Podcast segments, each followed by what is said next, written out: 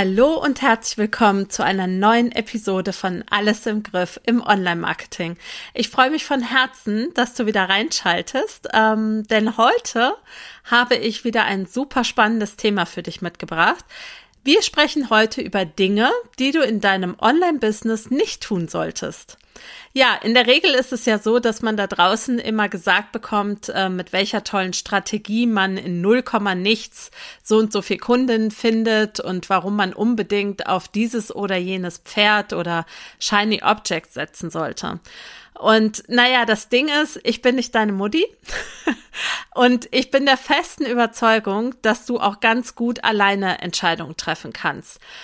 Vielleicht nicht ganz alleine manchmal, warum das nämlich ein Problem sein kann und wozu es führt, davon spreche ich in dieser Podcast-Episode. Viel Spaß beim Reinhören.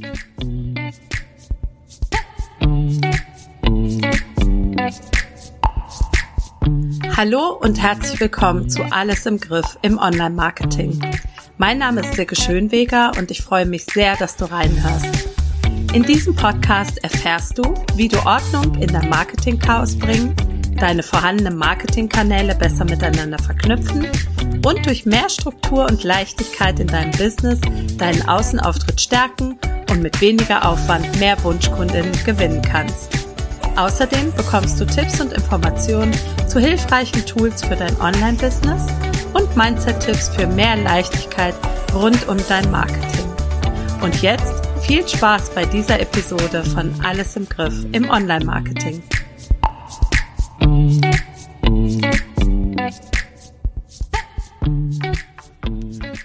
Ja, ich ähm, sehe da draußen ganz, ganz viele Selbstständige und Unternehmerinnen, die sich unglaublich viel Arbeit aufhalten. Und auch meine Kundinnen, gerade aus dem Programm Alles im Griff, die haben den Hang dazu, sich immer mehr ja, aufzulasten und aufzubürden in oder rund um ihr Business, als ihnen eigentlich gut tut.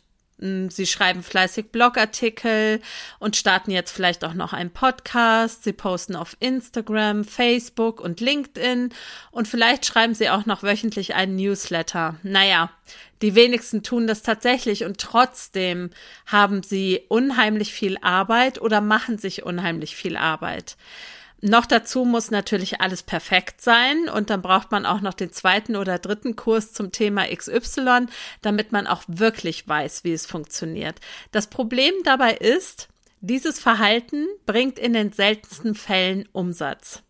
Also nicht mal, wenn du dir einen Online-Kurs anschaust, in dem es um die Erstellung eines Online-Kurses geht, bringt dir das direkt mehr Pink-Pinke in die Geldbörse. Ja, du bist in erster Linie erstmal von dem abgelenkt, was dir tatsächlich Geld bringen könnte.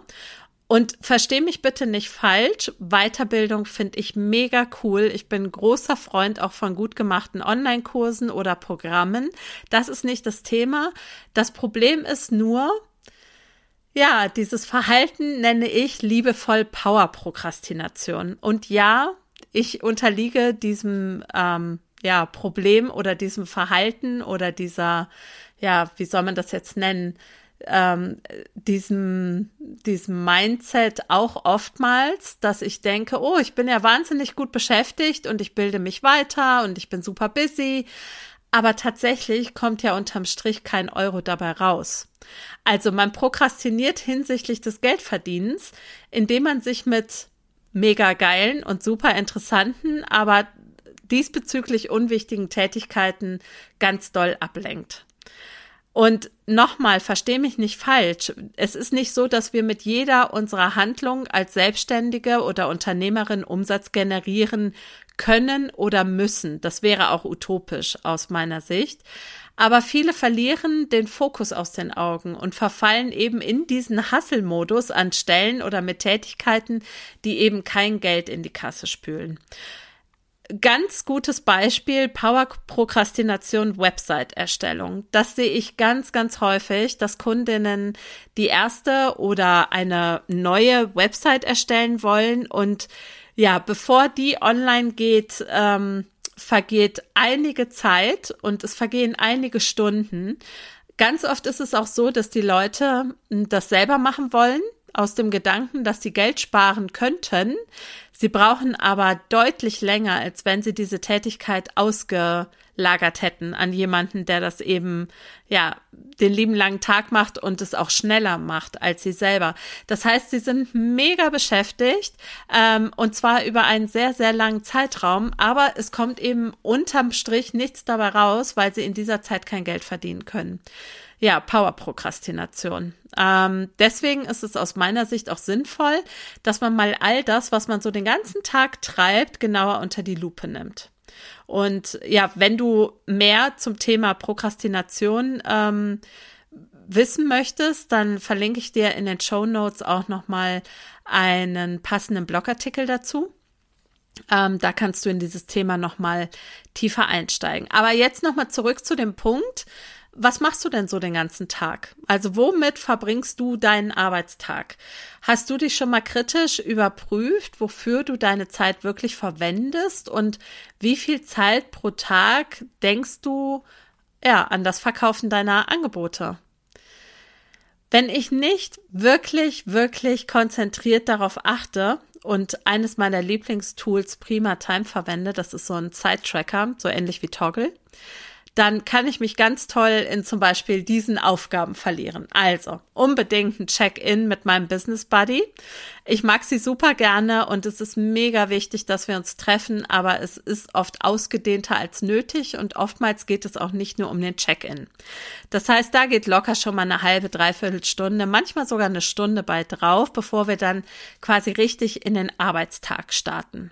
Dann ähm, checke ich meine Inbox, weil ich ein großer Freund von Zero Inbox bin, aber die Zwei-Minuten-Regel nicht beachte. Das heißt, diese Zwei-Minuten-Regel bedeutet, dass ähm, du alles, was du innerhalb von zwei Minuten erledigen kannst, erledigst du sofort und aus allem anderen machst du eine Aufgabe, in meinem Falle für Trello.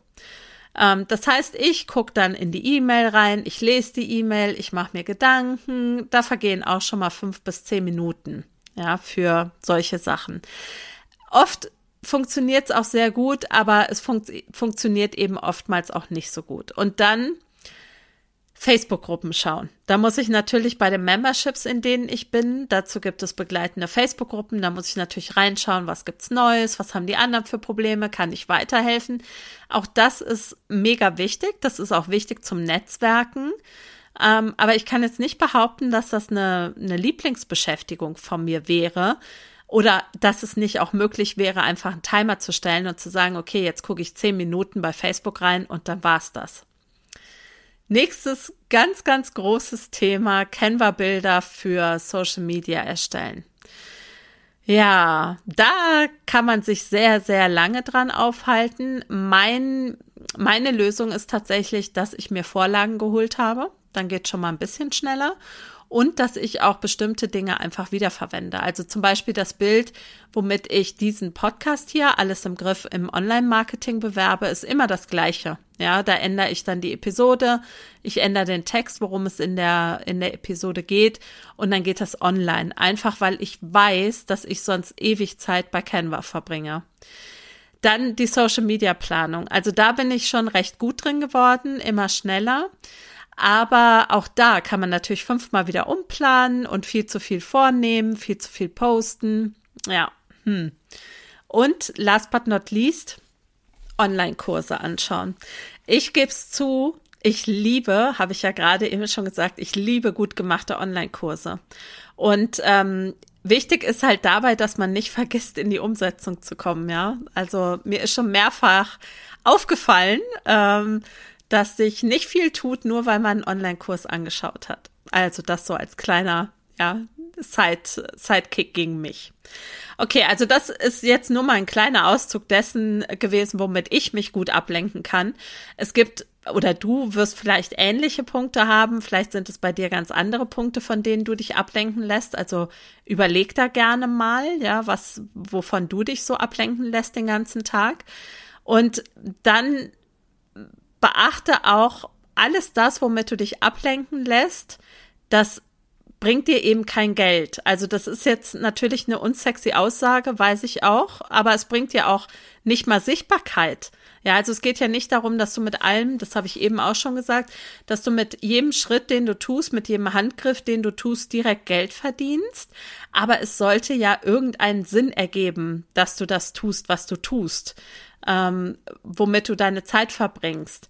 Und ähm, wenn es dir keine Sichtbarkeit bringt, wenn es dich in deinem Business nicht weiterbringt, dann solltest du es wirklich ja kritisch betrachten, ob du dich mit sowas aufhalten solltest.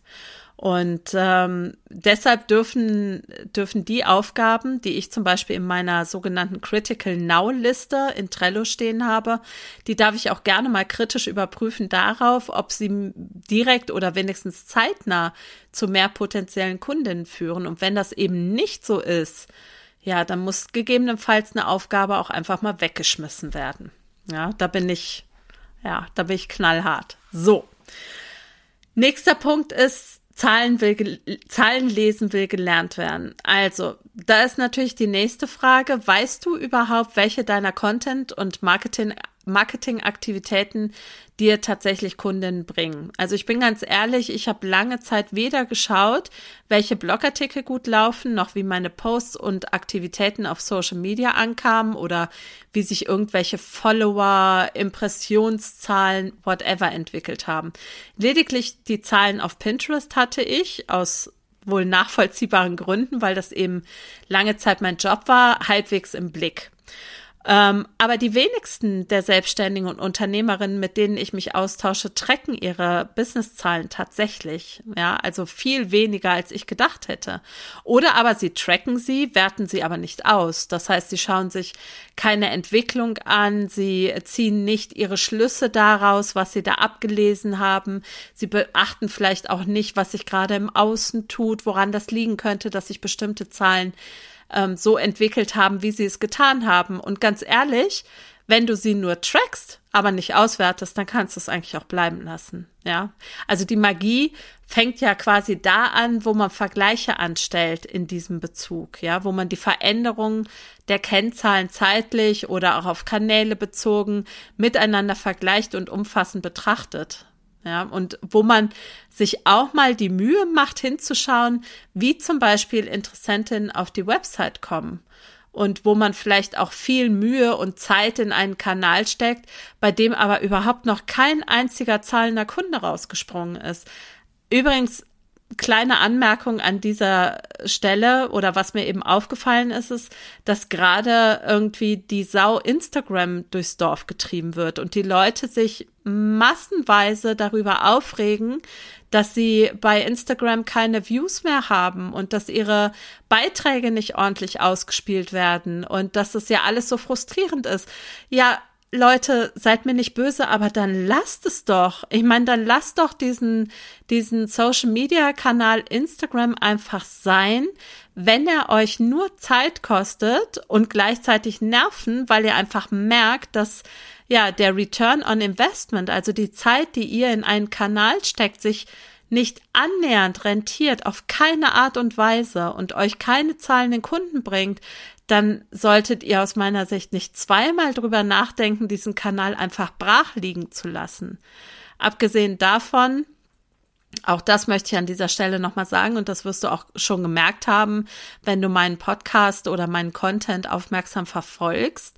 All das, was du auf fremden Plattformen machst, das kannst du im Zweifelsfalle ist es für einen Arsch. Entschuldigung, wenn ich das an dieser Stelle so deutlich sage, weil nämlich ein Mark Zuckerberg oder wer auch immer dank Algorithmus tun und lassen kann, was er will. Und dann ist es egal, ob es der Facebook-Gruppen- oder Reichweiten-Crash vor ein paar Jahren war oder jetzt auf Instagram. Und wenn dich das anzipft, ja, wie der Bayer äh, sagen würde, na, dann geh halt weg von dem Kanal. Ich meine, das ist eigentlich die einzig gescheite Reaktion, dass man sagt, ach, weißt du was? Wenn all die Arbeit, die ich in dich reinstecke, also dich im Sinne von Kanal, ähm, wenn da nichts bei rumkommt für mich, dann mache ich das halt nicht mehr. Dann schau doch, wo du deine Werbekosten wieder herkriegst oder whatever, ja, dein, was dann für dich dabei rausspringt. ganz ehrlich gesagt, jetzt wird's hier ein kleiner Rant, ähm, aber das ist auch ein Grund, warum ich zum Beispiel kein Pinterest-Marketing mehr mache, im Sinne von als Dienstleistung anbieten. Ich fand es extrem schwer, die aus meiner Sicht eigentlich mega geile Idee dieses, ähm, dieses Kanals, das ist ja eine Suchmaschine und der Gedanke war ja ursprünglich, dass man quasi durch hochwertigen Content, den man auf dieser Suchmaschine teilt, die Möglichkeit hat, dass die Leute, wenn sie das interessant finden, was du dort teilst, wieder auf deine Website kommen. Das heißt, ich hatte ja im besten Falle, wenn ich guten Content für Pinterest erstellt habe, den Return on Investment, dass die Leute wieder auf meine Website gekommen sind. Und seitdem Pinterest das nicht mehr möchte und wirklich so ziemlich alles tut, um das zu vermeiden, finde ich Pinterest nicht mehr interessant für mich als Business-Treibende. Allerdings muss ich an dieser Stelle ehrlicherweise auch sagen, dass ich in den letzten Wochen, weil ich eben meine Zahlen tracke, bemerke, dass wieder mehr Kunden über meine Pins, die ich auf Pinterest teile, auf meine Website kommen.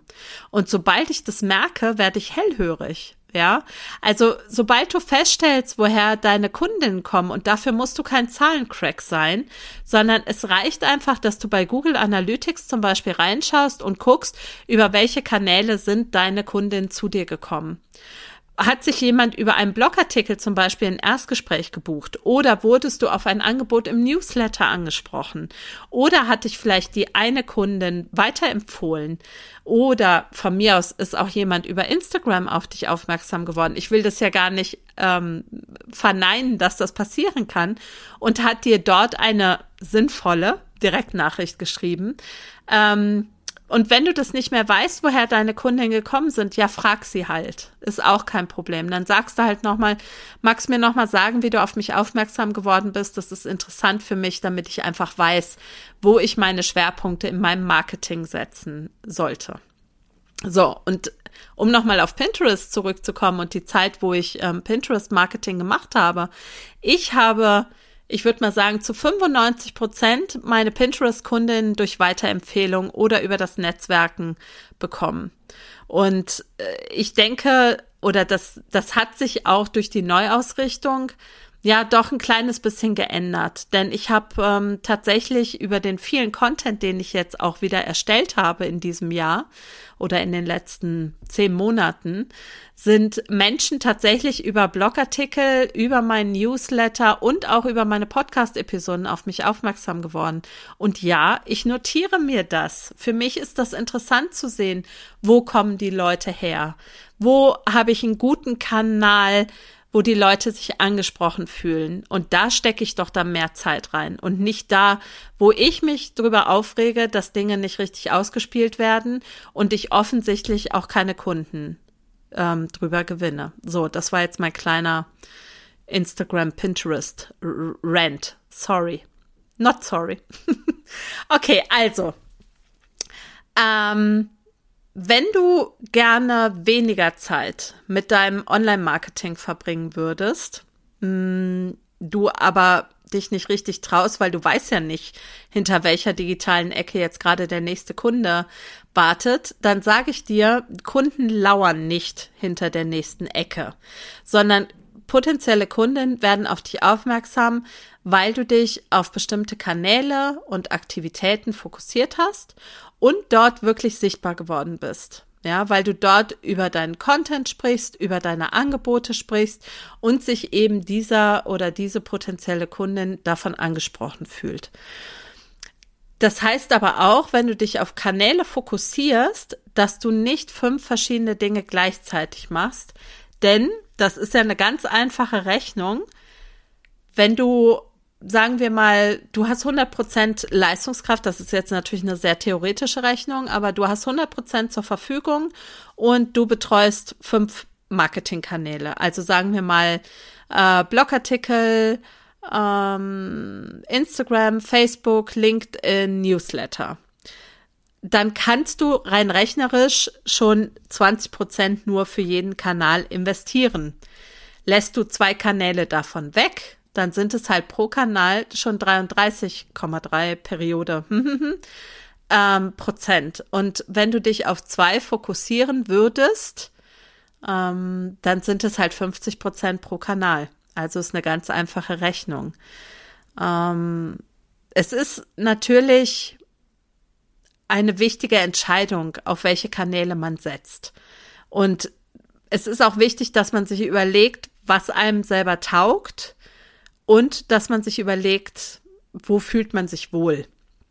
Ja, und wenn du dich zum Beispiel nicht traust, auf Kanälen nicht mehr aktiv zu sein, dann möchte ich dir sagen, oder da möchte ich dir etwas mitgeben, was eine ganz liebe Interviewpartnerin von mir ähm, im Rahmen der Interviews gesagt hat, die ich vor der Erstellung meines Programms alles im Griff gesagt habe. Ähm, die hat gesagt, ich habe nie gelernt, wie eine Selbstständige oder Unternehmerin zu denken und zu handeln. Ich war ja immer angestellt.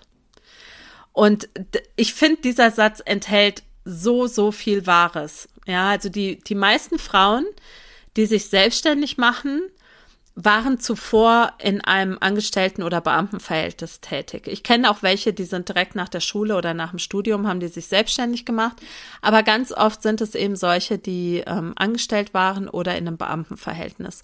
Und da ist es eben, ist man es eben auch gewöhnt, und das weiß ich ja auch aus eigener Erfahrung, dass man oft nur, wenn überhaupt, begrenzte Entscheidungsbefugnis hat. Ja, also die wichtigen Entscheidungen treffen die Chefs und man ist auch nie gezwungen, finanzielle, administrative oder marketingtechnische Entscheidungen zu treffen. Und da ist es ganz normal, wenn man so Angestellten Glaubenssätze annimmt, ja, die, die man dann in, in die Selbstständigkeit mitnimmt. Also sowas wie ohne Fleiß kein Preis oder es darf sich nicht leicht anfühlen, ich muss hart arbeiten für mein Geld und vielleicht kennst du das ja auch. Ja, das ist überhaupt nicht verwerflich und sehr verständlich, aber es ist wichtig, dass man da hinschaut.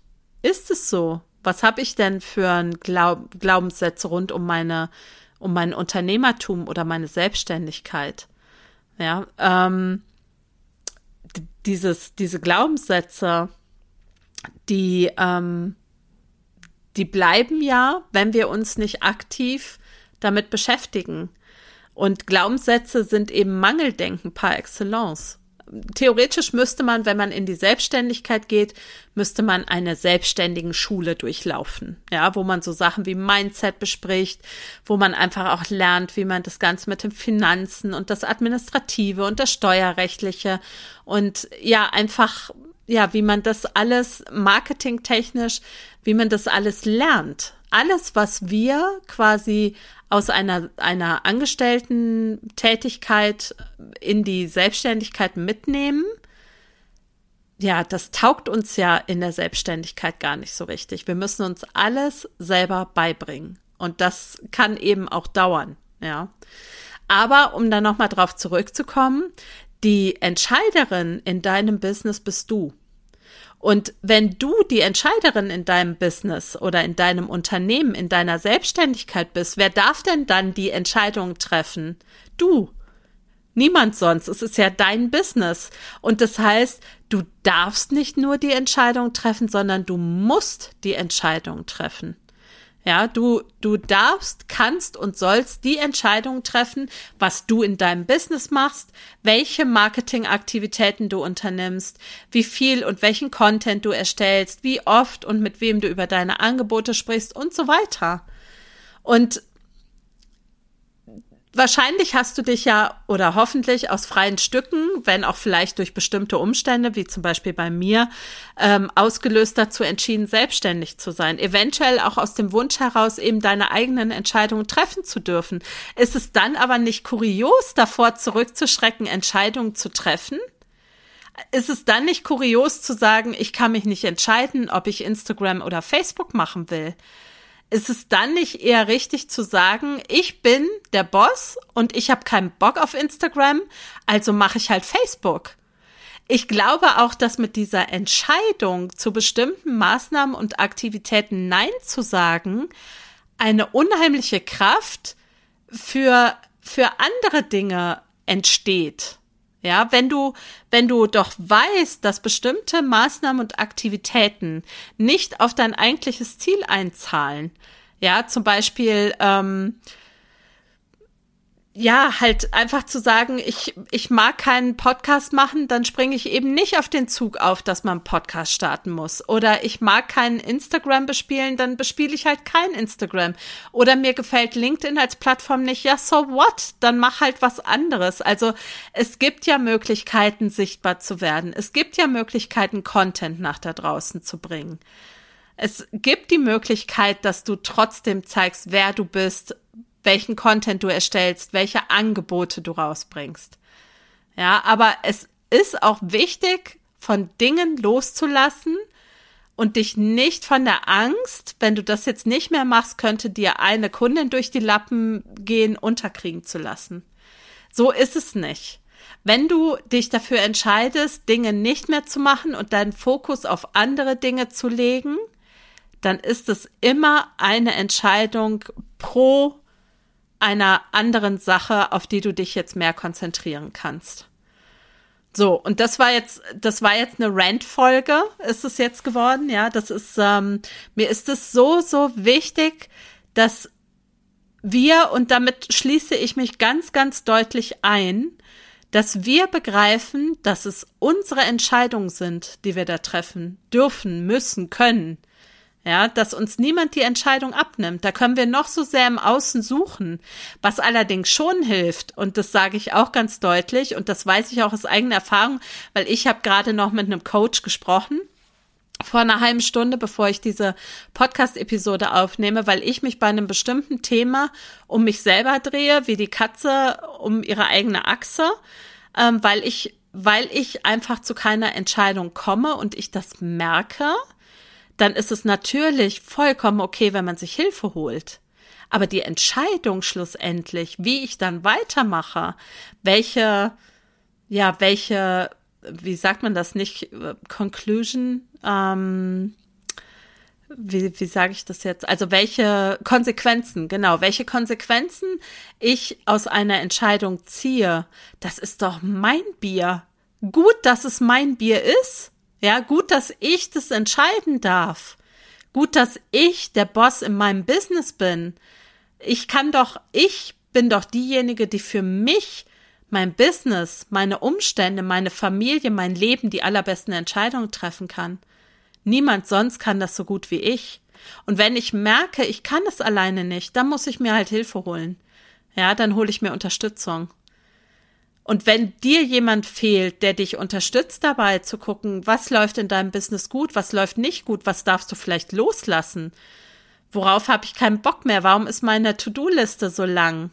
Ich will das nicht mehr. Und du brauchst jemand, der mit dir draufschaut. Ja, sag halt Bescheid. Ja, ich bin da.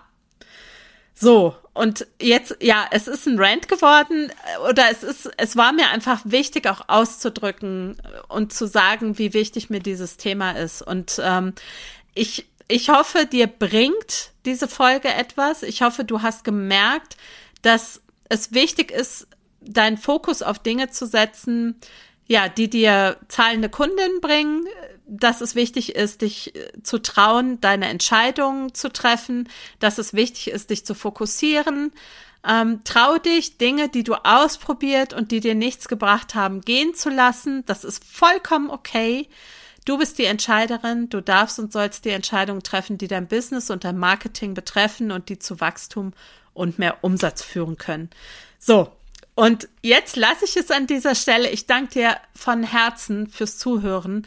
Bitte, bitte lass mir auch deine Gedanken da, wenn du möchtest. Schreib mir gerne an info@silkeschönweger.com. Und wenn du mir noch einen Riesengefallen tun möchtest, dann bitte bewerte diesen Podcast, ähm, gib mir fünf Sterne auf dem Podcast-Kanal deiner Wahl, gerne auch auf Spotify. Freue ich mich mega drüber. Und ähm, wir hören uns nächste Woche wieder bei Alles im Griff im Online-Marketing. Mach's gut, deine Silke Schönweger. Thank you.